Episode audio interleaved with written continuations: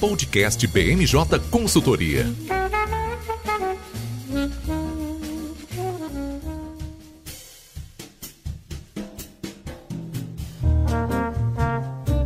Pessoal. Eu sou Fernanda César e estamos começando mais uma edição do BMJ Podcast. E como sempre, nós trouxemos um time de especialistas para comentar os principais eventos da semana. Comigo hoje está o nosso consultor de análise política, Nicolas Borges. Tudo bem, Nicolas? Oi, Fê, tudo bem? Prazer estar aqui de volta. Sempre um prazer te receber uma super personalidade internacional aqui com a gente. Também estão com a gente o nosso consultor de energia, Vinícius Teixeira. Tudo bem, Vini? Oi, Fê, tudo certo? Tudo ótimo. E por fim, e não menos importante, nosso estreante do dia, nosso consultor de bens de consumo e saúde, Leonardo Nunes. Tudo bem, Léo? Oi, Fernanda. É um prazer estar aqui. É sempre muito bom quando a gente traz uma pessoa nova para conseguir trazer né, essa perspectiva diferente para a gente aqui no podcast.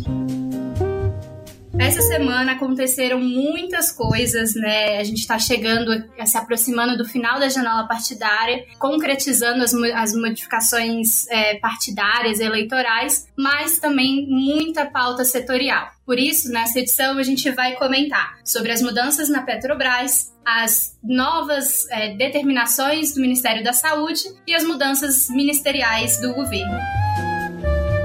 E hoje a gente está gravando o podcast no dia 31. A gente teve bastante mudança no, no cenário do governo federal, né, Nicolas? Essa semana foi formalizado, né? Hoje foi formalizada a exoneração de 10 ministros de Estado que vão se candidatar agora, né, nessa, nessa próxima eleição e precisam deixar os cargos uh, ah, para poder cuidar das suas campanhas, né? E novos ministros assumiram e a gente quer saber um pouquinho qual é o cenário que fica agora, né, nesses próximos próximos meses para esses ministérios. A gente tem esse panorama já? Com certeza, Fê. Já era um movimento esperado, como você mencionou. No início desse mês, o presidente Jair Bolsonaro ele já tinha afirmado quais seriam os ministros que deveriam deixar os seus cargos, porque eles são postulantes a algum cargo eletivo ao longo desse ano, nas eleições de 2022. Então, não pegou basicamente ninguém de surpresa. O que estava é, todo mundo antecipando, esperando, seria a decisão sobre a possível exoneração do ministro da Defesa, Valder Braga Neto, que é um dos principais cotados para assumir a vice-presidência aí na possível chapa presidencial do presidente Jair Bolsonaro nesse ano. É, de todas as modificações que ocorreram nesses 10 ministérios,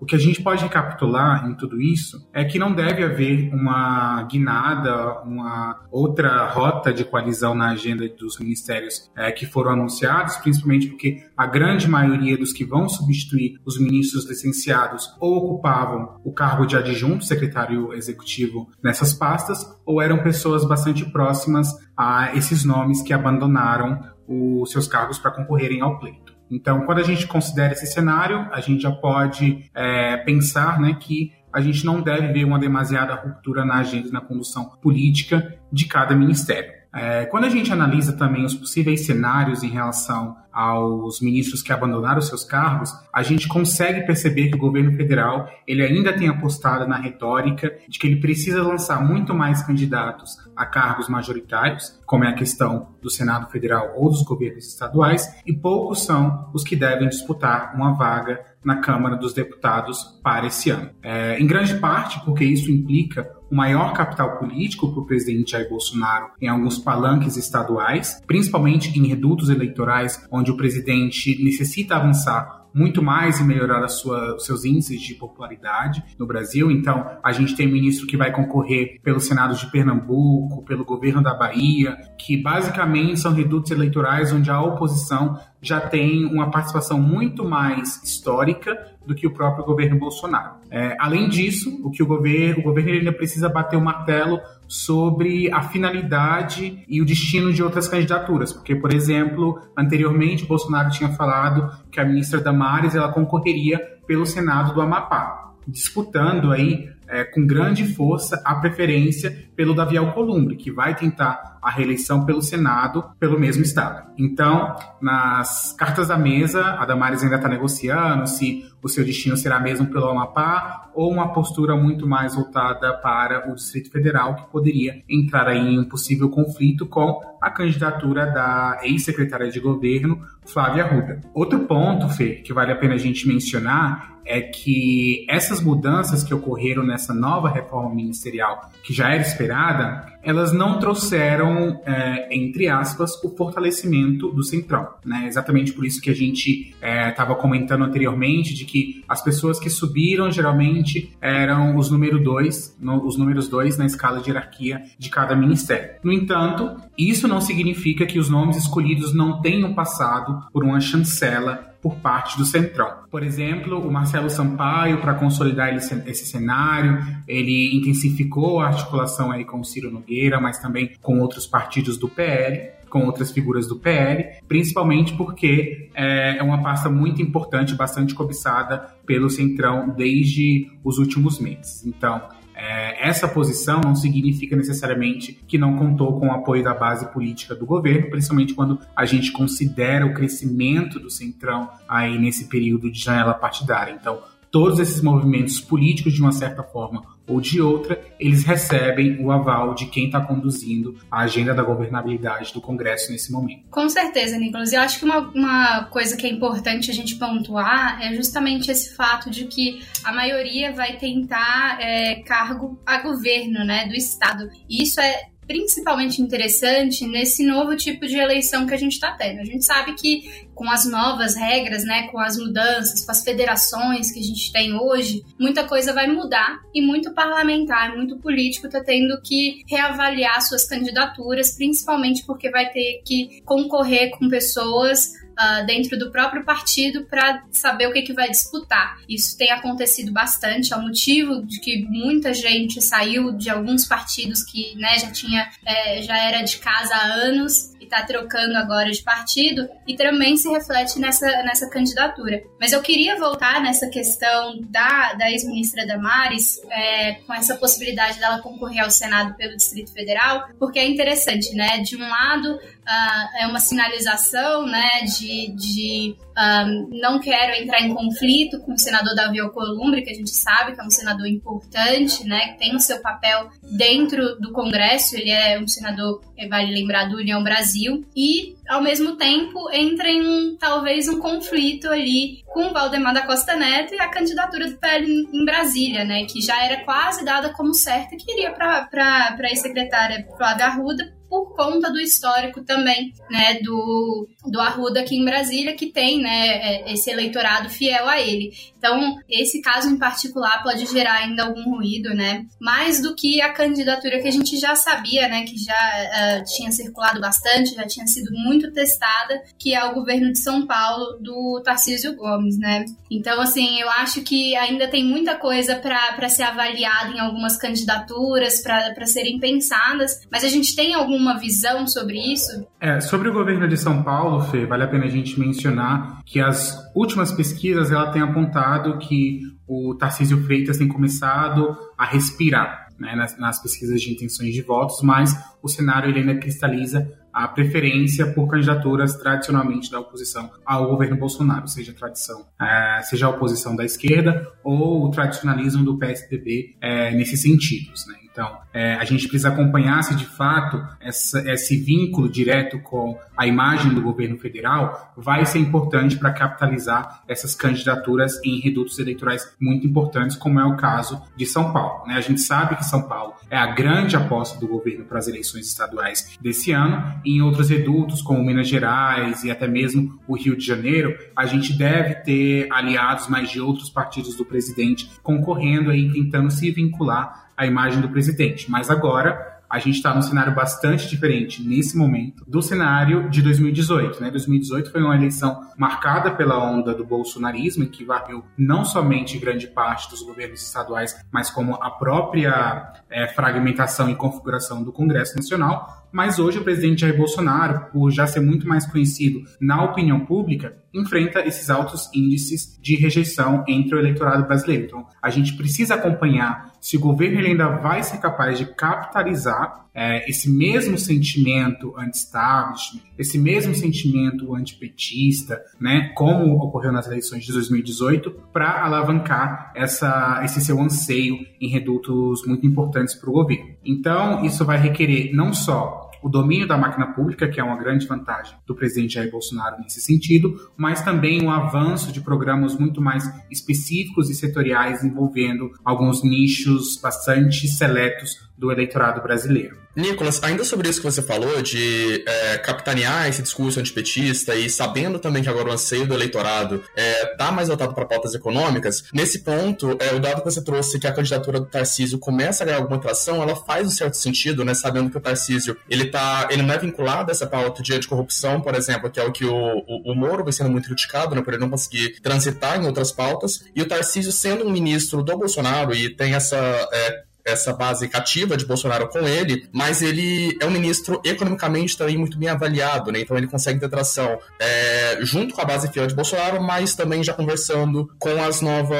com esses anseios da população que agora não está muito mais voltado para a pauta de economia do que era, por exemplo, nas eleições de 2018. Bom, eu acho que é interessante, a gente comentou isso no podcast passado, falando sobre essa questão eleitoral de São Paulo, que tem muita coisa para desenrolar lá, né? Então a gente tem a briga ainda entre qual candidato candidatura uh, o PT vai apoiar, por exemplo, PT e PSB, né? Ainda tem muito ruído sobre isso, mas agora a gente também tem muito ruído sobre como o PSDB vai se comportar em São Paulo. E falando nisso, eu acho que é importante, né, a gente frisar que a gravação do podcast acontece no dia 31, né, numa quinta-feira. A gente ainda está no período aqui é, sem a oficialização do que o governador João Dória vai fazer, mas a gente já tem um, um gostinho mais ou menos de qual vai ser a decisão decisão que ele deve anunciar daqui a pouco. Mas é importante, né, também entender o que está acontecendo em São Paulo, né? E é o que essas figuras estão planejando para o Estado. Porque uma vez que o, o governador decida, né, concorrer à presidência e ele saia, né, e decida dar essa candidatura então para o seu atual vice-governador, o PSDB corre um risco grande de perder, né, o governo de São Paulo, que é um governo que eles têm há muito tempo, né? Então a gente teria uma nova configuração em São Paulo, um estado super caro para quem quer que esteja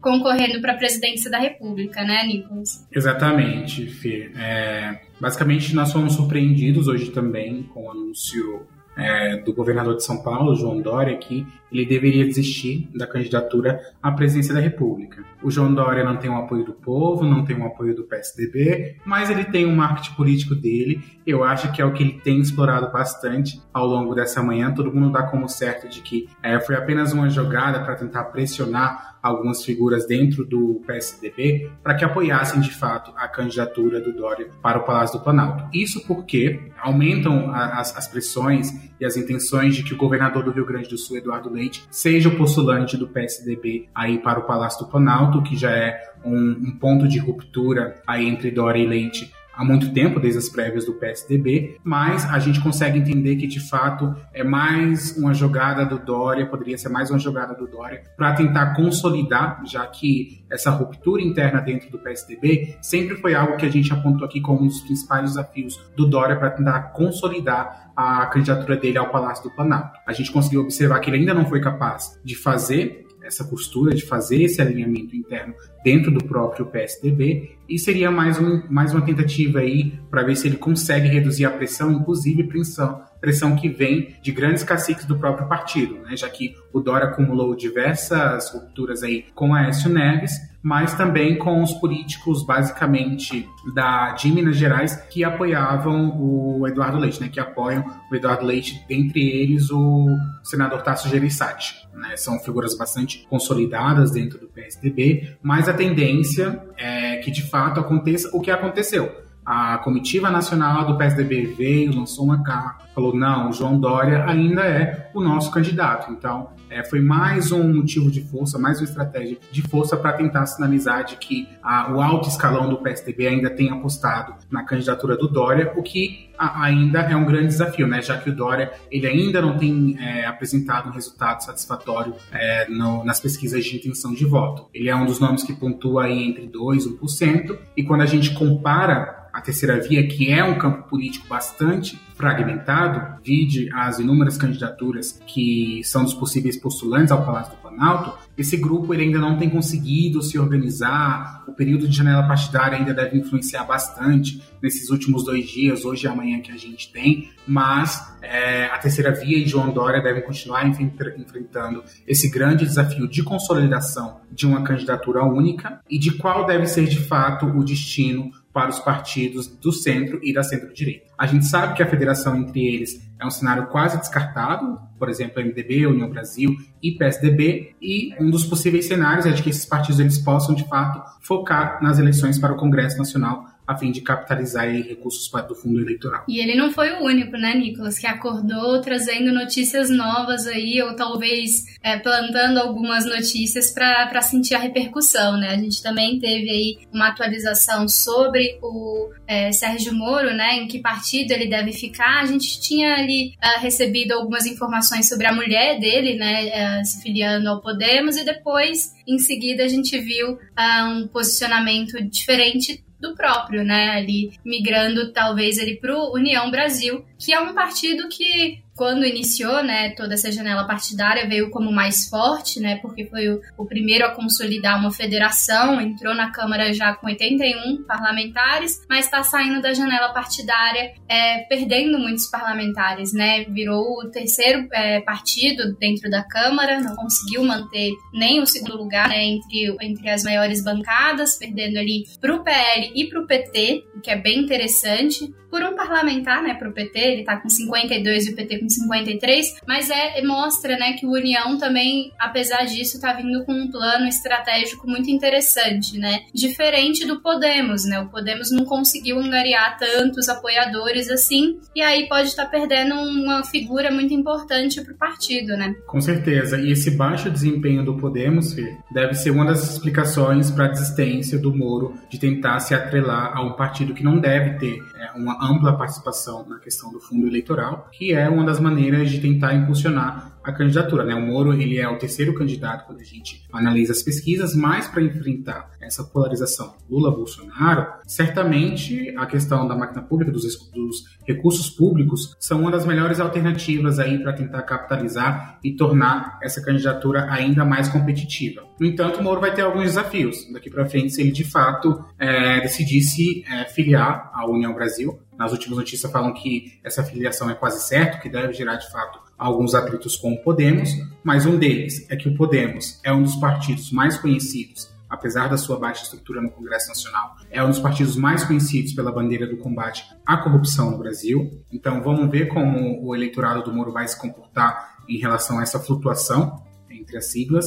Mas também o União Brasil é um partido resultado da fusão entre o DEM e o PSL. E desde quando o Moro já atuava nas questões da Operação Lava Jato, mas ainda à frente do Ministério da Justiça e a sua incita articulação com o Congresso Nacional, o Moro já mostrava que não tinha um trânsito muito relevante, estratégico, frente ao Congresso Nacional. Então, essas dificuldades tradicionais, históricas, que o Moro já vinha enfrentando com o Congresso Nacional, é, com as resistências sobre a Operação Lava Jato e com a formação ou filiação à União Brasil, poderiam impactar o destino dele nas eleições de 2022, com a preferência para uma candidatura à Câmara dos Deputados e não necessariamente uma candidatura para a presidência. A verdade é que a política no Brasil não é para amadores, né? Então todo dia a gente se surpreende com alguma movimentação nova que mexe aí bastante com o cenário político. A gente costuma sempre brincar aqui na, na BMJ que uh, o cenário político, a avaliação, ela vale até determinado horário, né? Daqui a pouco ela já não vale tanto assim,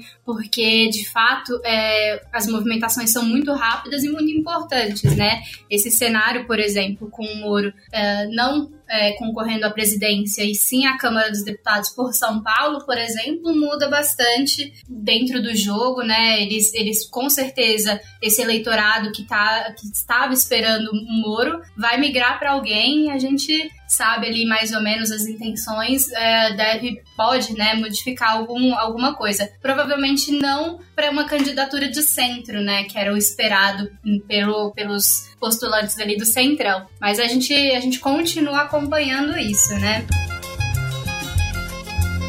E aproveitando que a gente está falando de trocas ministeriais, eu acho importante pontuar uma troca que aconteceu no início da semana, né, que foi divulgada no início da semana, que não é ministerial, mas que também afetou bastante, né, traz aí alguns ruídos dentro da Petrobras. Eu trouxe assim hoje o Vini aqui para comentar com a gente tudo sobre essa mudança, que de fato não era uma coisa que tão longe, né? A gente já escutava bastante sobre isso, como a Petrobras ficava nesse, nesse cenário, né, de aumento do, dos preços. O, o ex-presidente, né, da, da Petrobras foi né, apontado no ano passado justamente por conta disso, né? Ele veio uh, com essa missão de controlar os preços e a gente sabe que não foi isso que aconteceu, né? Por vários motivos, né? A gente vem acompanhando aí um, um um boom cada vez maior por conta da, da guerra, mas também tivemos alguns problemas internos, em problemas também dos parlamentares e dos governantes de se acertarem uma política pública para isso, né, Vini? Exatamente, Fer. É, essa mudança, como você bem pontuou, ela é muito importante, bem significativa, mas não dá para falar que foi uma surpresa, né? Uma, essa troca já vinha sendo ensaiada há muito tempo, pelo menos desde o começo do mês, quando foi anunciado o reajuste né, da, da Petrobras, que aí, por conta do, do aumento no, no, preço internacional do barril de petróleo, e aí é, o Bolsonaro, que já vinha sofrendo por conta do alto custo dos combustíveis, fez aquela jogada clássica dele, né, sobre a Petrobras. Ah, eu não tenho poder de ingerência, eu não posso fazer nada, mas alguma coisa vai acontecer.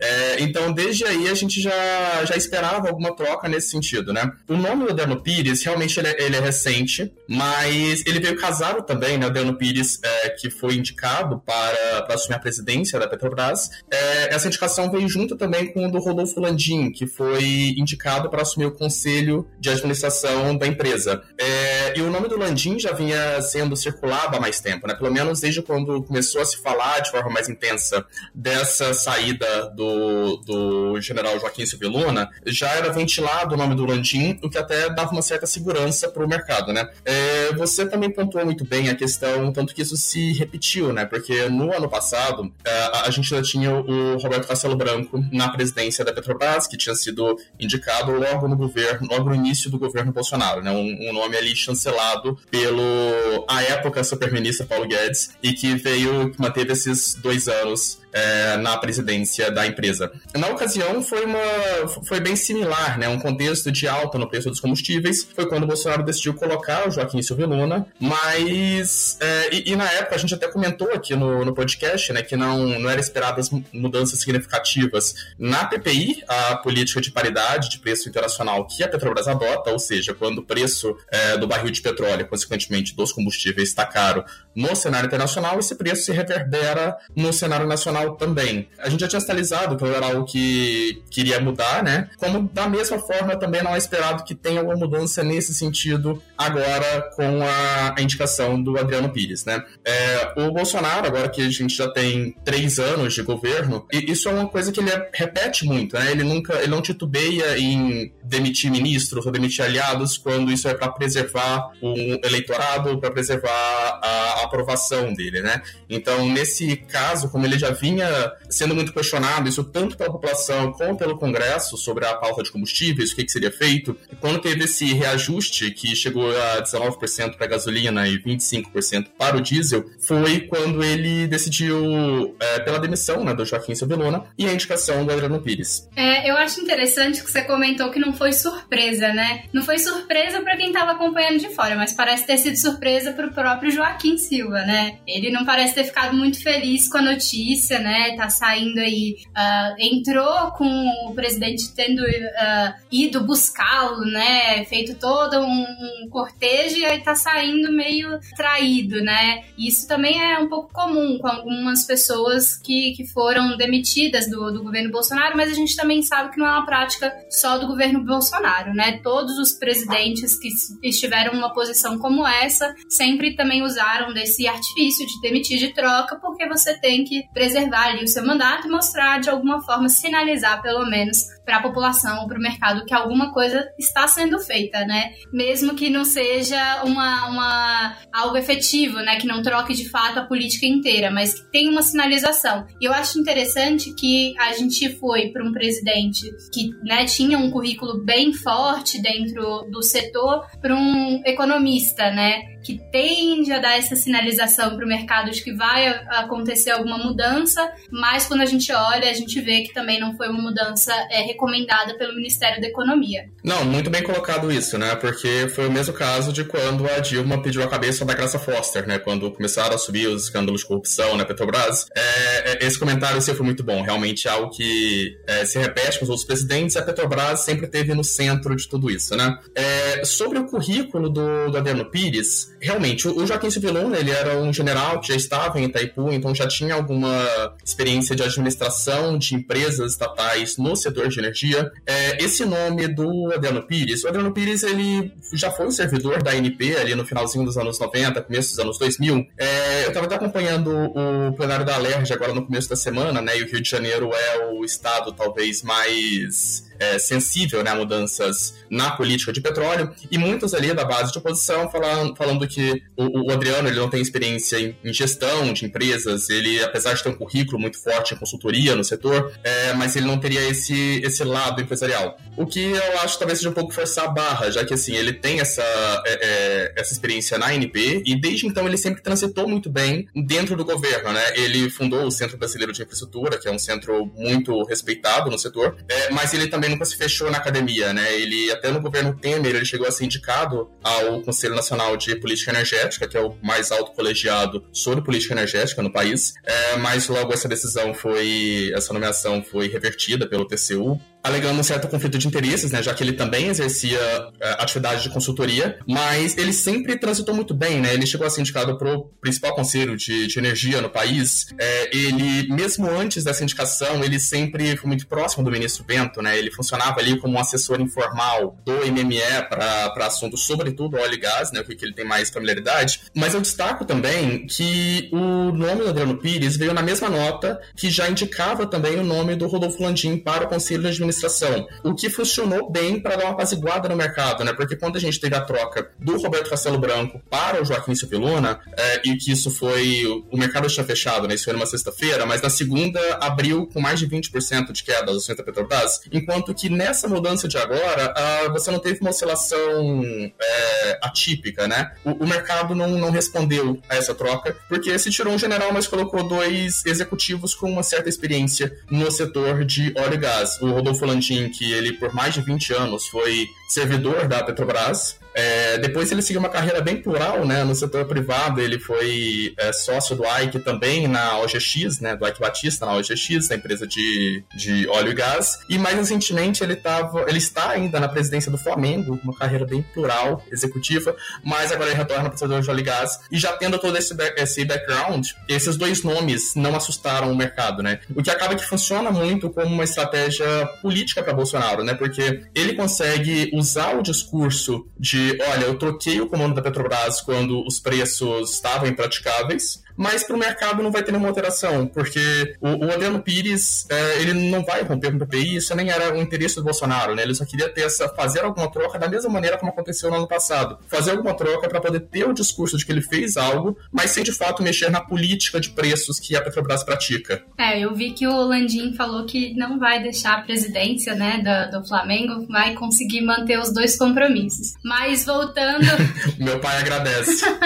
voltando para essa questão de, de política mesmo, eu acho até importante a gente salientar que é, a gente teve, né, algum tempo atrás, já algumas medidas, né, que foram tomadas, mas que uh, a gente não sentiu no bolso, né, essa, essa mudança. A gente sente nos cofres públicos, né, a isenção dos tributos federais, elas vão gerar uma perda de 16,59 bilhões, né, só esse ano, mas a gente não tem perspectivas para além disso, né. A única coisa que a gente teve recentemente foi a aprovação na comissão de orçamento, é, falando que não, tudo bem, o governo não precisa compensar essa perda. Daqui para frente, a gente tem alguma uh, outra política, alguma coisa sendo conversada dentro do Congresso que pode é, impactar de verdade no bolso? Ou a gente só vai ter essas manifestações mais públicas uh, de, de né, fato para tentar apaziguar o cenário político do que de fato na parte econômica? Fer, é, novos projetos sempre tem, mas é que não vão ganhar tanta atração. É, porque desde o final do ano passado já se tentava, né? Isso tanto o governo como Câmara quanto Senado tentava aprovar algo sobre combustíveis, porque, enfim, isso é algo. Isso é, reverberaria em um ganho eleitoral para quem fosse que aprovasse. É, que até chegou a ser aprovado, né? Como você mencionou, o PLP 11, que virou a lei complementar 192. É, isso no início do mês, nessa semana, como você mencionou, a Comissão de Orçamento deu uma segurança jurídica falando que não precisa compensar é, essa perda. Mas uma coisa que eu destaco é que o texto ele promove uma desoneração de piscofins para o óleo diesel, né? ele não abarca a gasolina. Apesar de quando a gente fala consumidor, o preço da gasolina ele é mais ventilado,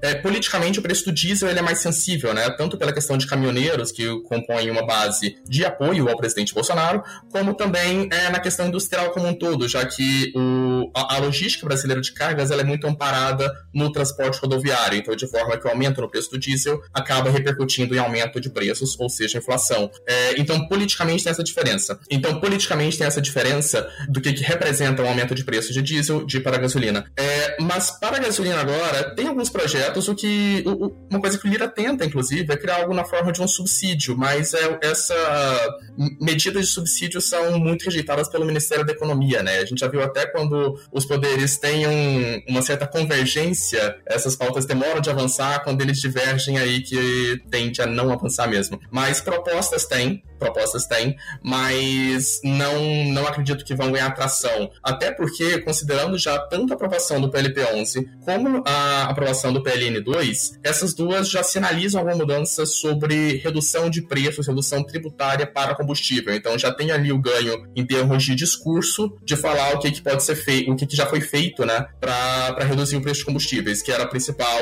objetivo, né, de ter algo para apresentar ao eleitorado. Então, nesse sentido, medidas tem, a gente vai continuar ouvindo falar sobre isso, mas elas não vão ganhar atração. E até puxando um gancho aqui da Petrobras também, porque o, o Adriano Pires ele tem algumas falas um pouco divergentes né, sobre a questão de um fundo de estabilização. Horas ele defende, horas ele é, defende, mas com não tanta veemência. Mas o fundo também é uma medida que, embora seja apoiada pelo Ministério de Minas e Energia, o Ministério da Economia não apoia, né? E aí duas coisas, aquilo que eu falei de quando é, já é difícil avançar, quando tem uma certa convergência, quando tem um dissenso aí que essas pautas ganham menos força, e também conhecendo o Brasil como funcionaria a operacionalização de um fundo de estabilização, né? Ele sempre é ventilado quando o preço está alto e querem usar um fundo para reduzir, mas teria esse essa objeção, né, a recompor o fundo quando poderia o dinheiro ser utilizado para mitigar os preços de imediato. Resumindo a tua pergunta, vamos continuar ouvindo falar sobre isso, mas essas discussões não vão ganhar tanta atração quanto elas ganharam do começo do ano até aqui. Sem contar, Vini, que essa questão dos combustíveis é uma grande preocupação do governo em si. Né? Na última semana, a, a, o TSE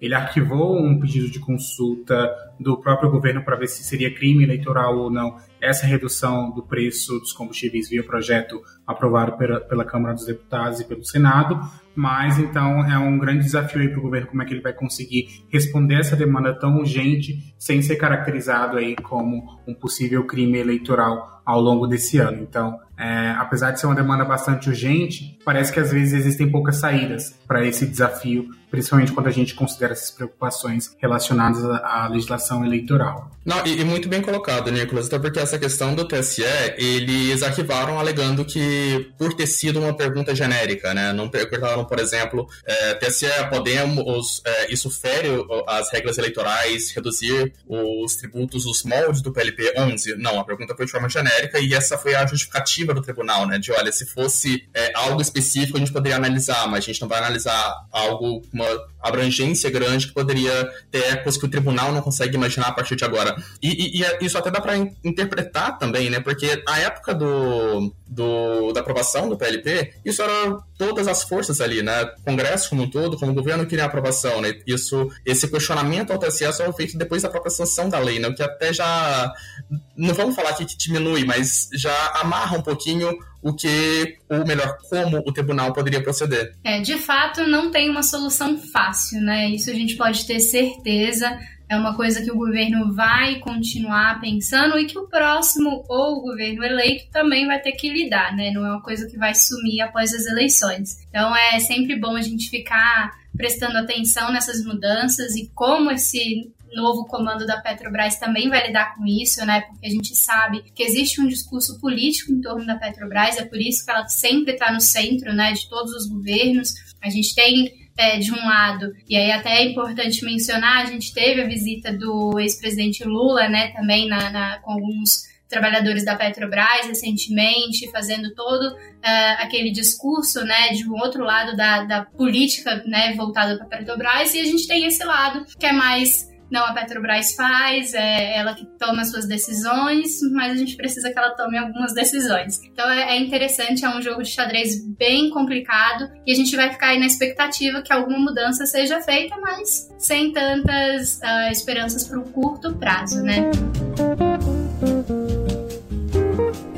E agora falando de um ministério que não teve mudanças, por mais uh, difícil que seja acreditar, a gente está entrando aí no último ano do governo Bolsonaro, desse, desse mandato, e o Ministério da Saúde, né, depois de um início turbulento, né, que teve muitas alterações ali no seu comando, segue firme ali com Queiroga, é, com uma, uma mudança, mudanças que aconteceram lá atrás não estão afetando e ele parece que está surfando aí na onda do finalzinho, né, da pandemia, tá levando aí os créditos é, de todo um trabalho, né, que foi feito lá atrás entrou no momento certo, né? Conseguiu ali segurar a maior parte, né, do, do trabalho, que foi de fato quando a situação piorou de verdade, e agora tá colhendo, né, um momento mais tranquilo, porém sem, é, sem entrar em polêmicas, né, também teve alguns, alguns percalços, né? Mas para falar nessa semana em particular, a gente sabe que teve algumas declarações, né, tanto do presidente quanto do ministro, sobre o fim, né, o que seria o fim da pandemia, uma troca ali, né, do status para uma endemia. E a gente trouxe aqui o Leonardo para explicar melhor o que significa tudo isso e como a gente chegou nesse momento. Explica pra gente, Léo, o que, que a gente pode esperar, né, daqui para frente.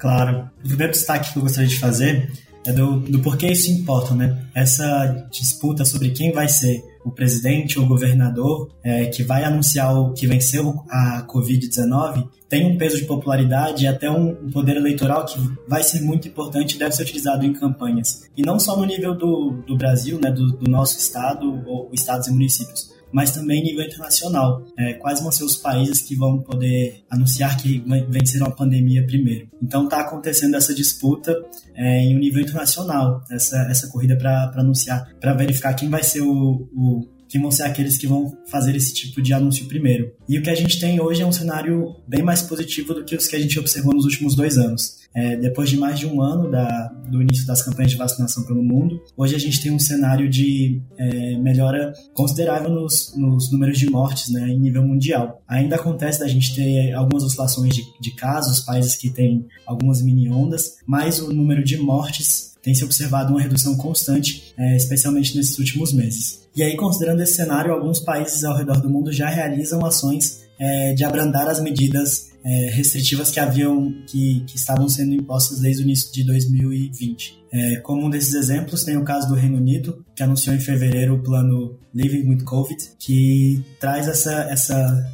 esse plano que encerra a maioria dessas medidas restritivas relacionadas à doença dentro do, do Estado. É, porém, essas, essas mudanças de flexibilização não atingem, não impactam no, no status de pandemia.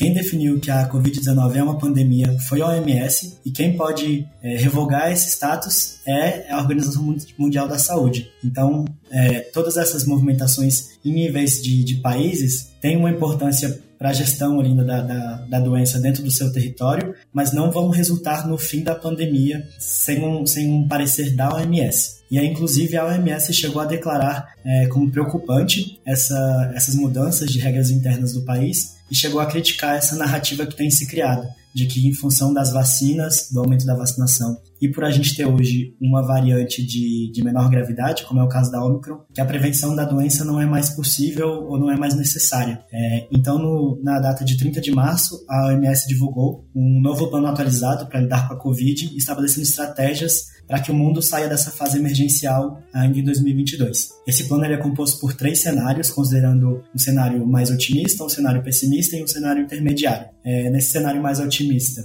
a OMS considera que as variantes seriam significativamente menos agressivas e que, as vacinas continuariam a ter essa eficácia de, de combater as formas mais graves da doença. Então não haveria necessidade de doses futuras de reforço ou mudanças significativas nas vacinas que a gente tem hoje. Eu acho interessante isso que você está falando, porque apesar né, da gente estar tá trazendo agora essa questão, porque o ministro falou, depois antes o presidente já tinha mencionado, a, a gente sabe que a flexibilização aconteceu nos estados, né? Os governadores começaram a a publicar decretos, né, logo após o carnaval, liberando a máscara, né? E a gente sabe que alguns estados nunca efetivamente tiveram é, essa política muito é, forte, né? Mas a gente viu isso muito claro logo em seguida do carnaval, né? Eles cortaram, eles começaram a publicar os decretos. Ficou assim um sentimento de, ué, o que que tá acontecendo? Até o carnaval a, a Covid pegava, agora não pega mais. E isso é interessante, principalmente em estados como São Paulo, né? Que era o estado que se posicionava aí, como você falou, nessa briga por quem é que resolveu o problema dentro do Brasil, né? O Dória,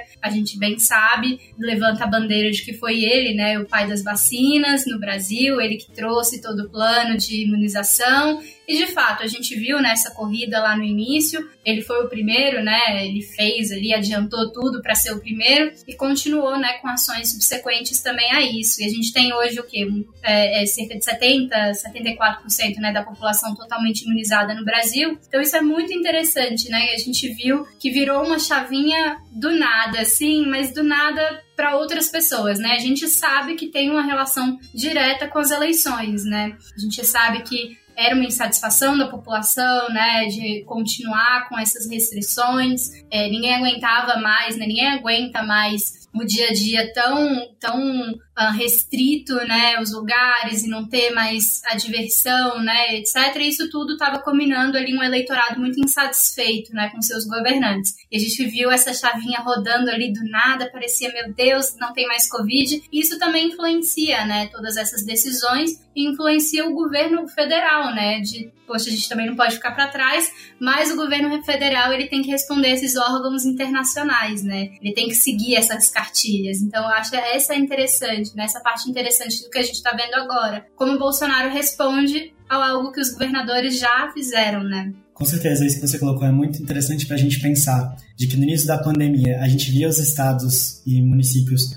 tomando medidas mais restritivas e o governo federal abrindo mão né, dessas medidas e, e, defendendo um discurso mais de flexibilização ou de de problemas. E depois, no início de 2022, a gente já vê uma quase uma troca nesse sentido, em que os estados começaram a, a iniciar essas, essas ações de, de retirar essas restrições antes da, das, das definições vindas do governo federal, que agora se preocupa mais em, em como essas, essas mudanças devem acontecer, e aí considerando também é, um cenário internacional para essas questões. E aí, voltando para essa, essa questão de, de como o governo federal deve lidar com essa, com essa mudança de status, é, hoje no Brasil, o que a gente tem que define a, o estabelecimento da pandemia é uma portaria do Ministério da Saúde, que declara a, uma emergência em saúde pública de importância nacional em decorrência da Covid-19. A partir dessa portaria, a gente tem as definições, é, tem estabelecido o, esse estado de emergência, e a partir desse estado de emergência, a gente tem definições de várias regras para importação de produtos, para facilitação de, facilitação de compra de medicamentos, é, para desburocratização de algumas questões relacionadas à, importação e importação de produtos. Então, o, a revogação do que o, o, que o governo brasileiro poderia revogar seria esse estado de, de emergência em saúde pública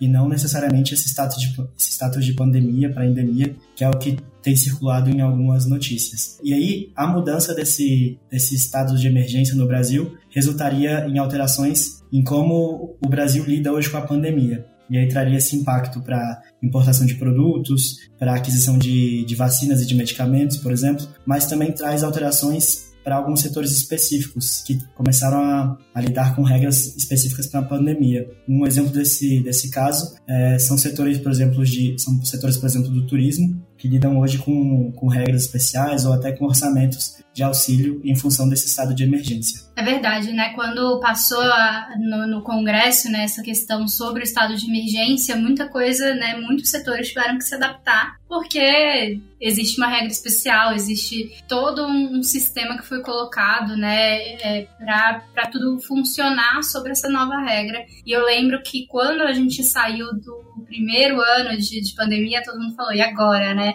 Mas a gente viu que não, continuou, né? O estado de, de calamidade pública continua até um dia que vai ser encerrado, e aí sim a gente vai ter que passar por esse período de transição, né? Essa mudança, e aí é um, uma nova fase, né? Readequar. É, que muita gente no início chamava de novo normal, não é mais, né? Agora a gente já está passando por essa fase para um outro tipo de realidade, né? Que a gente observa para todos os setores, né? Em todos os ambientes, inclusive no trabalho, né? Que também é um que deve ter aí alguma alteração é, recente, né? Eu acho que são dois, uh, são duas vias que o Ministério está trabalhando né, agora, que é tanto para entrada né, no país Uh, então tem a ver também com o setor né, de turismo que a gente sabe que foi muito impactado, a, a própria saída né, de brasileiros para países que, que não é, que aceitam só certos tipos de vacina. E essa questão das máscaras no, no ambiente do trabalho, né? Que também é uma questão muito importante, que teve muito impacto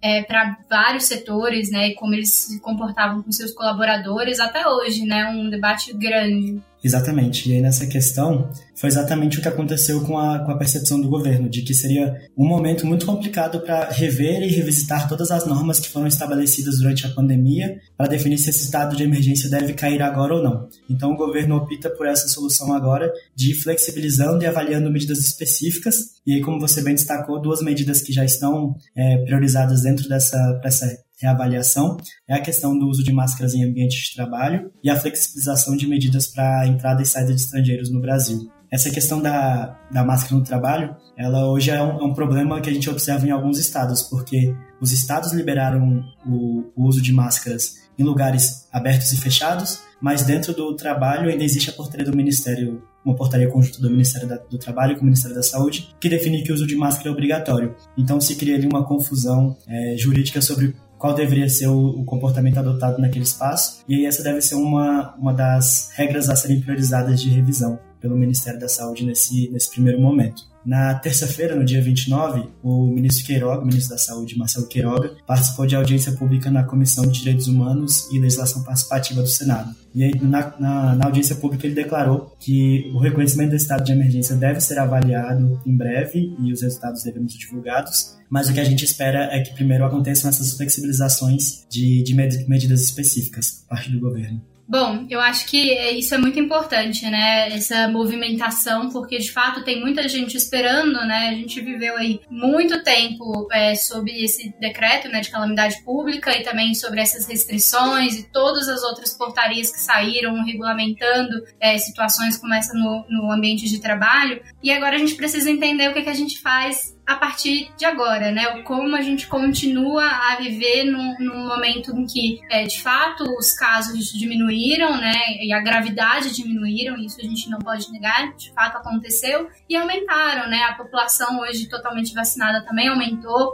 uma hora a gente consegue alcançar ali né, os 90%, 100%, mas de fato realmente a população se comprometeu, tomou as suas doses, né? A gente já está em doses de reforço, né? E de duplo reforço para algumas pessoas. Então, a, é, a, a, população também teve essa, essa, essa, outra percepção. E a gente precisa, né, saber aí como é que vai ficar, ou se a gente vai continuar até o final do ano é, sob esses, esses decretos, ou não, para começar esse processo de transição. Mas a gente continua observando essa movimentação. Como eu falei, o ministro da Saúde saúde não deixa o cargo, né? E hoje é, era a oficialização de todos os ministros que saíram de seus cargos para concorrer. O prazo da descompatibilização essa semana, então não tem nenhuma chance dele sair por esse motivo. A gente espera que né, ele continue e conclua aí também o seu é, mandato dentro do Ministério até o final do ano para continuar dando aí uh, vazão a essas, essas demandas. Também é importante aqui é, a gente mencionar a gente ao longo do podcast ficou observando as movimentações e de fato a gente teve a oficialização da mudança de partido do Sérgio Moro. Ele foi confirmado agora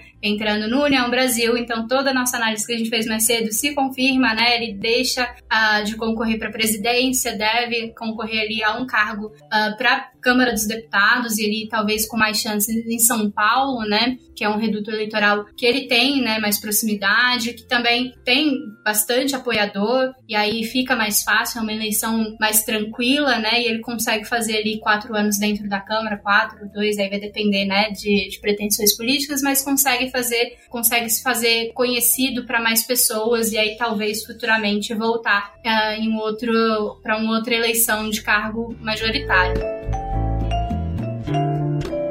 Bom, pessoal, o nosso podcast fica por aqui. Eu agradeço a presença dos nossos especialistas. Peço a todos os nossos ouvintes que sigam a BMJ nas redes sociais para ficarem atualizados né, de todo esse cenário político que muda bastante. E espero vocês na próxima semana.